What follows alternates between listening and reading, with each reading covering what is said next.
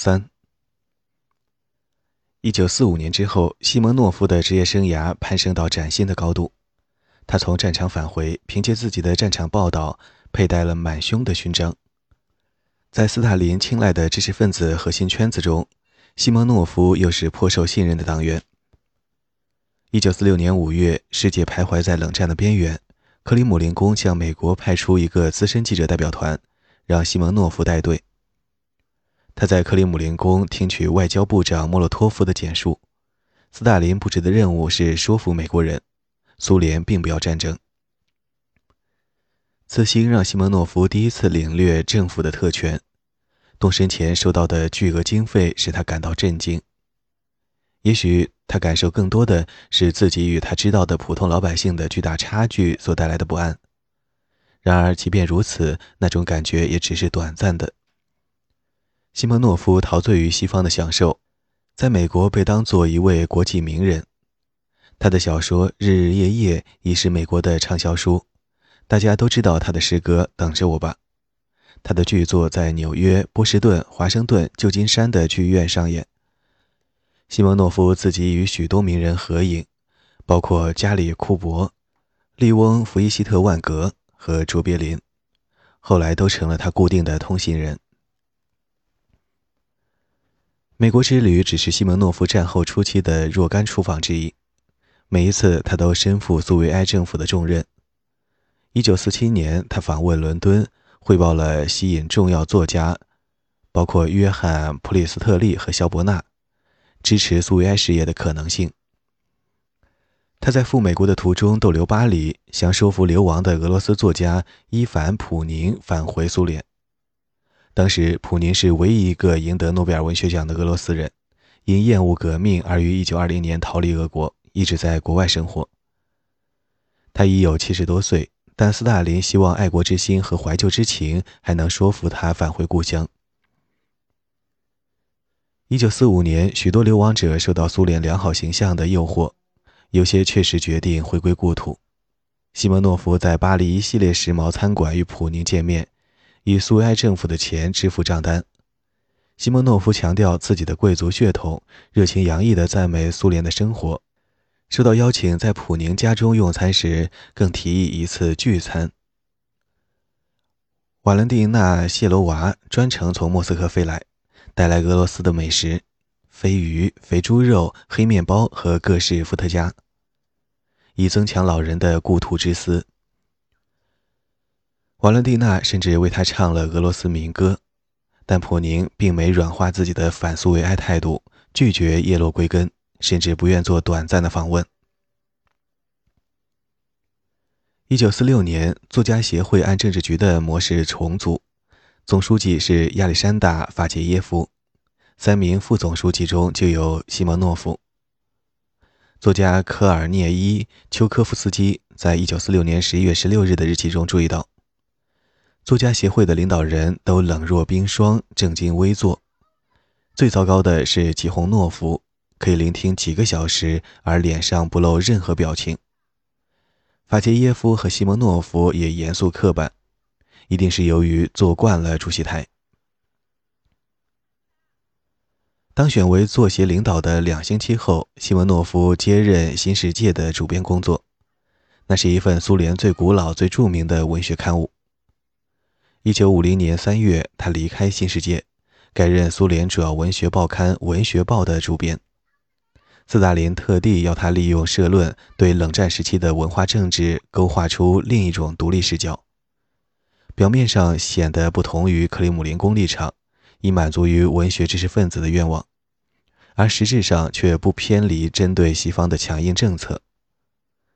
这显示斯大林完全信任西蒙诺夫。才委以如此微妙和尴尬的任务。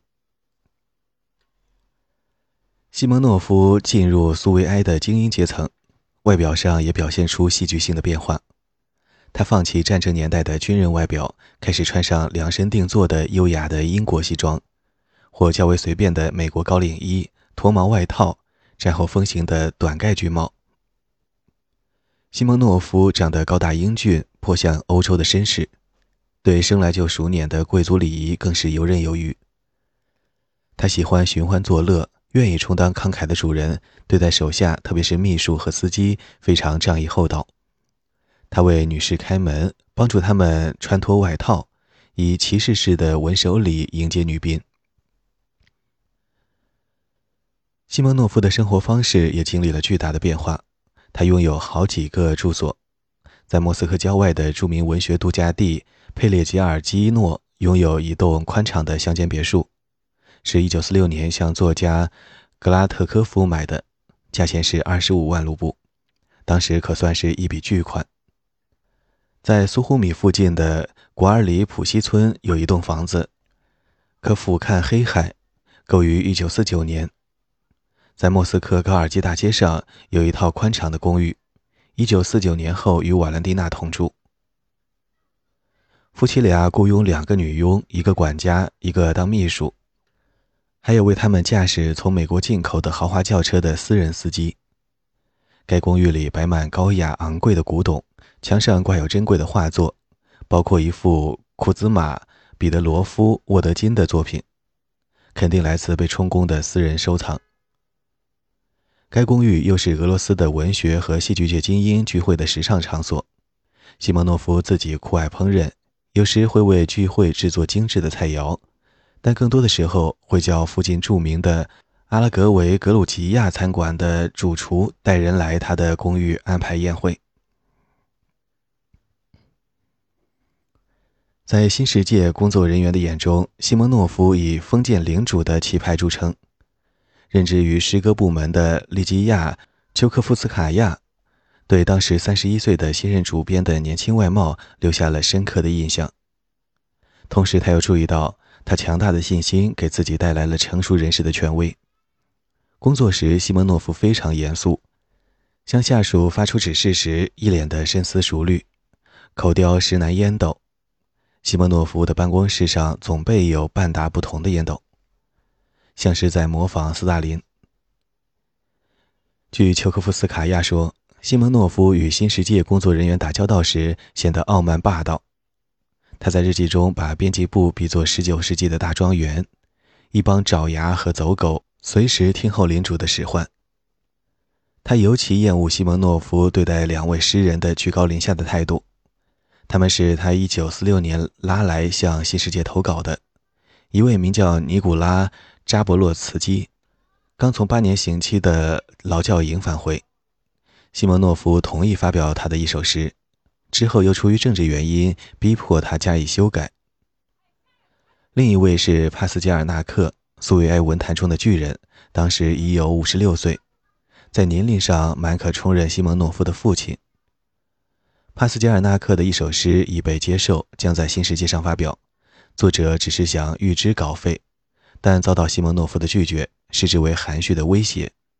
如果不预知，作者就会要求退稿。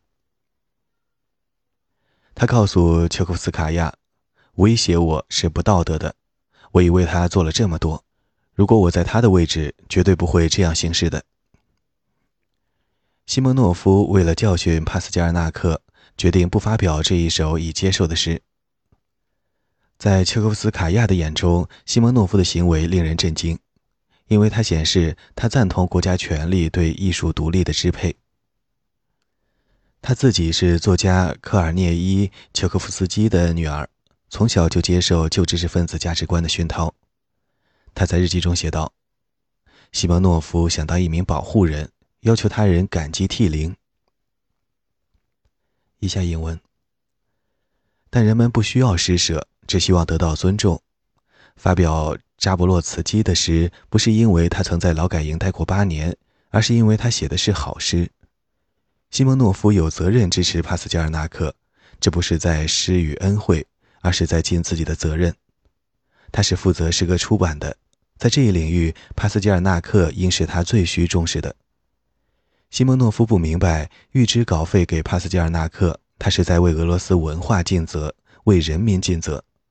他却把它当作个人恩惠，而帕斯捷尔纳克应该感恩戴德。以上引文，像战后斯大林政权中所有的当权者一样，西蒙诺夫也能够行使巨大的影响力。他作为新世界的主管和作家协会副总书记，对苏联几乎所有作家的职业生涯都握有生杀大权。他如果勇敢地站出来，以自己的影响力与当局交涉，便可在多方面施以援手，获得住房或工作，甚至保护他们不遭逮捕。该制度的运作就是如此。西蒙诺夫收到无数个人请求。来自同事、朋友、朋友的朋友、泛泛之交、战争期间遇上的士兵，他当然无法一一相助，只能有所选择，从中可以见微知著。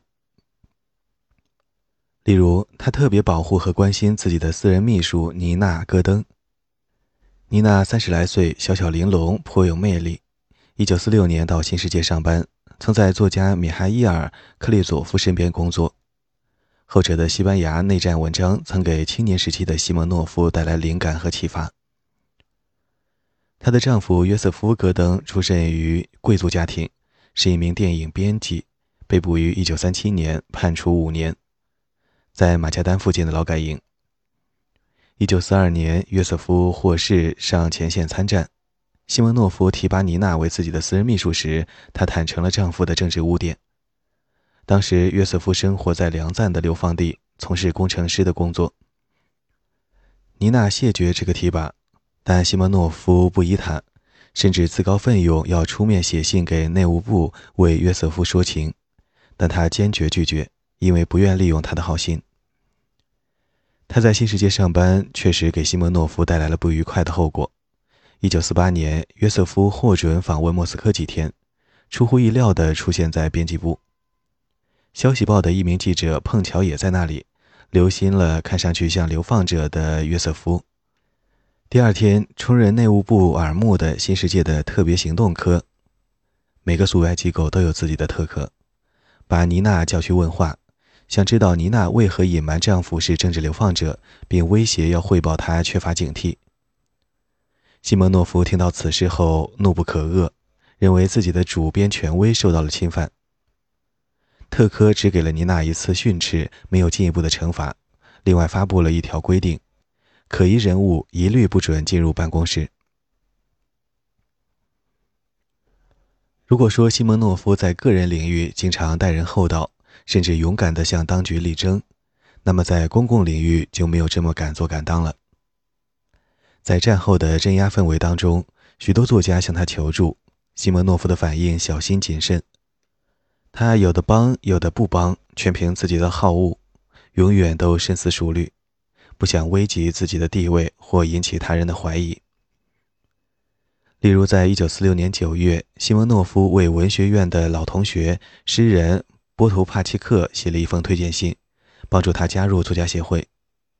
他没提波图帕切克的被捕（一九三七年）和在克雷马劳改营的苦役。只将七年参军当作没有作品发表的理由，从而避免自己在为前人民公敌讲情的印象。波图帕切克1946年的申请遭到作家协会的拒绝，到1961年再次提出申请，即赫鲁晓夫解冻的高峰时期。这一次，西蒙诺夫直言不讳地在推荐信中指出，其出版于1960年的第一本诗集之所以没在二十年前问世。唯一原因就是他遭受了不公正的逮捕。西蒙诺夫也写信支持发表诗人亚罗斯拉夫·斯梅利亚科夫的作品，后者是一名坚定的共产党人，又是拉斯金一家的密友，于1934年被捕，在劳改营待了五年，在战争中作战勇敢，复员后重回古拉格，在莫斯科附近的煤矿工作。但其他求助的作家就没有这么幸运。西蒙诺夫拒绝帮助他文学院的老师，诗人卢格夫克斯伊。他曾在1941年的最初战役中失魂落魄，战争年代是在塔什干的疏散地度过的。卢格夫斯科伊回到莫斯科后，写信给西蒙诺夫，请求他帮助寻找新住所。卢格夫斯科伊与妻子住在一个共用公寓。但他脆弱的心理状态急需隐私。他写信给自己的学生。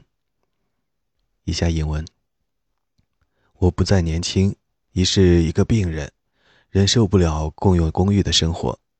隔壁房间住了一家六口，我长期神经紧张，整天提心吊胆。如果以后被送进疯人院，也不会令人意外。向人求助是很为难的，但你是仁慈之人，从而鼓励我向你启齿。原谅我吧，我爱你，也为你感到骄傲。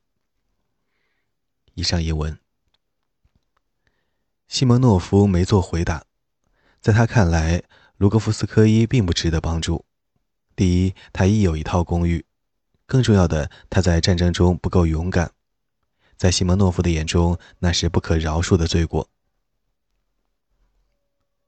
西蒙诺夫坚信勇于承担战斗牺牲的苏维埃理想，这在某种意义上解释了他与斯大林战后镇压活动的种种纠葛。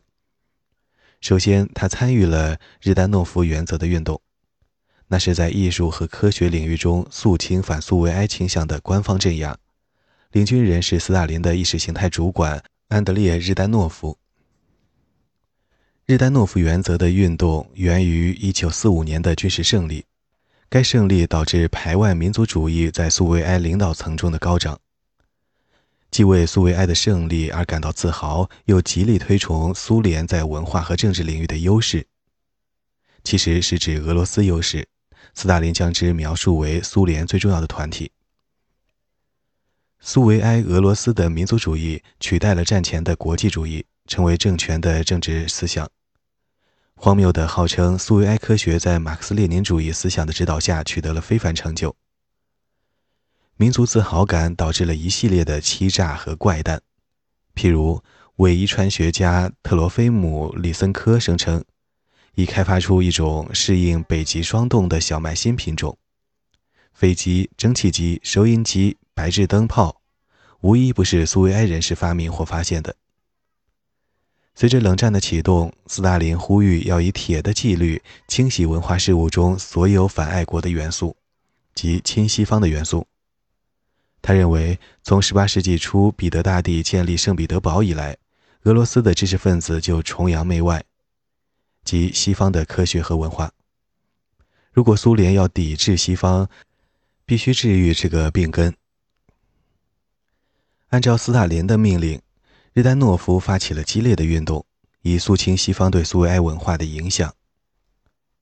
补充注释：经常有人认为日丹诺夫是温和的政治家和开明的改革者，只是在1945至1946年，随着与西方关系的恶化而输给了斯大林统治集团的强硬派，例如马林科夫。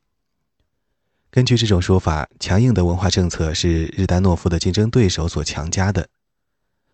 但档案显示，日丹诺夫并没有独立的政治思想，统治集团的政策只是在追随斯大林发出的各式信号。斯大林利用日丹诺夫将尊奉党的反西方立场的僵化意识形态强加于苏维埃的一切艺术和科学。对于斯大林而言，该项运动的出发点就是列宁格勒，他从不喜欢这座欧洲城市。其独立于莫斯科的倾向在战争中获得了大大加强。镇压开始于1946年8月14日，中央委员会颁布一项法令，《星》和《列宁格勒》两份期刊要接受审查，因为发表了两位著名的列宁格勒作家的作品，分别是米哈伊尔·佐琴科和安娜·阿赫玛托娃。克里姆林宫挑出这两位，旨在向列宁格勒的知识分子显示。他们必须向苏维埃政权低头。阿赫马托娃在战争期间享有巨大的道德号召力，其诗歌自1925年以来很少在苏联发表，但他在数百万俄罗斯人的眼中仍象征着人民的坚毅和尊严，激励了列宁格勒的民众幸存于围城之战。1945年，牛津大学哲学家以赛亚·柏林抵达莫斯科，担任英国驻苏大使馆的一等秘书。他曾听闻战争期间的阿赫马托娃。以下引文：从前线收到大量的来信，引用他的诗歌，有已发表的，也有未发表的，绝大多数是以手稿形式在私下传阅。这些来信要求诗人签名，或帮助确认诗歌的真实性，或对各式问题提供意见。以上引文。左钦科相信，中央委员会的法令之所以获得通过，是因为斯大林听说阿赫马托娃在听众爆满的莫斯科理工博物馆举办了一次诗歌朗诵会，读完后又引得掌声雷动。斯大林问：“是谁安排了这样一次起立鼓掌？”左琴科也是独裁者身上的一根刺，他是硕果仅存的苏维埃讽刺作家。马雅可夫斯基、扎米亚金、布尔加科夫都已死去。该文学传统是斯大林所不能容忍的。向他发起攻击的直接导火索是童话故事《猴子奇遇记》，1946年发表于《新》杂志，讲述一只猴子逃离动物园，沐猴而冠，接受做人的训练。但在事实上，斯大林激怒于祖琴科的故事已有多年。在《列宁和卫兵》（1939 年）中的哨兵身上看到了自己的身影。左钦科将之描绘成一个粗鲁猴急的南方人，留着小胡子，被列宁当做一个黄口小儿。西蒙诺夫作为作家协会的领导成员，别无选择，只好投入这场运动。他任《新世界》主编后的第一期就看出中央委员会的法令，外加日丹诺夫的讲话全文。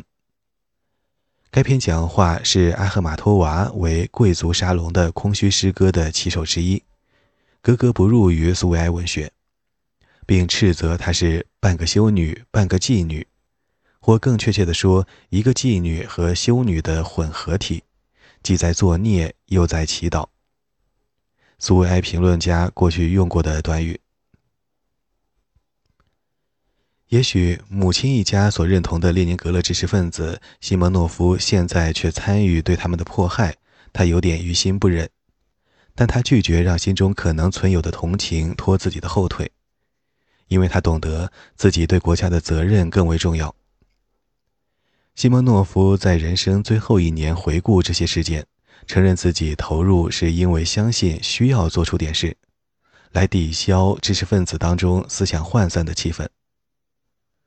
如果不加以遏制，在苏联正需为冷战的思想斗争做好准备的时候，却会引发危险的对自由改革的期待。这便是他当年的理由。如他在写给中央委员会的信中所说的。以下引文。在思想战线上，前所未有的激烈斗争正在全球展开。尽管如此，仍有人在散布呼吸空间的理论，即我们应坐在咖啡馆里畅谈改革。顺便提一下，他们中的大多数并不需要呼吸空间，因为他们在战争中只付出了极少的艰辛。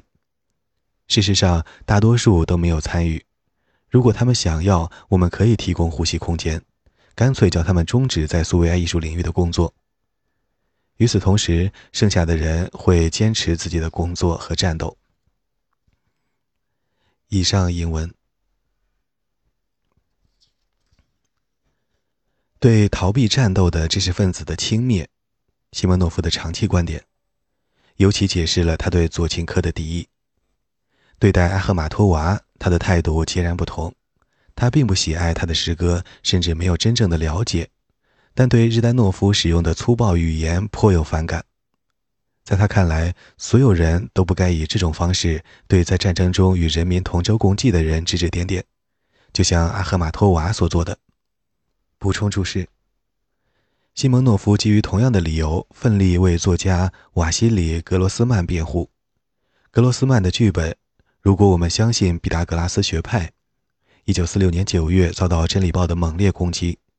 西蒙诺夫写抗议信为格罗斯曼辩护，所持的理由是：评论家不该使用辱骂的语言来批评战争时期一直在前线作战的作家，即使他犯了严重的思想错误。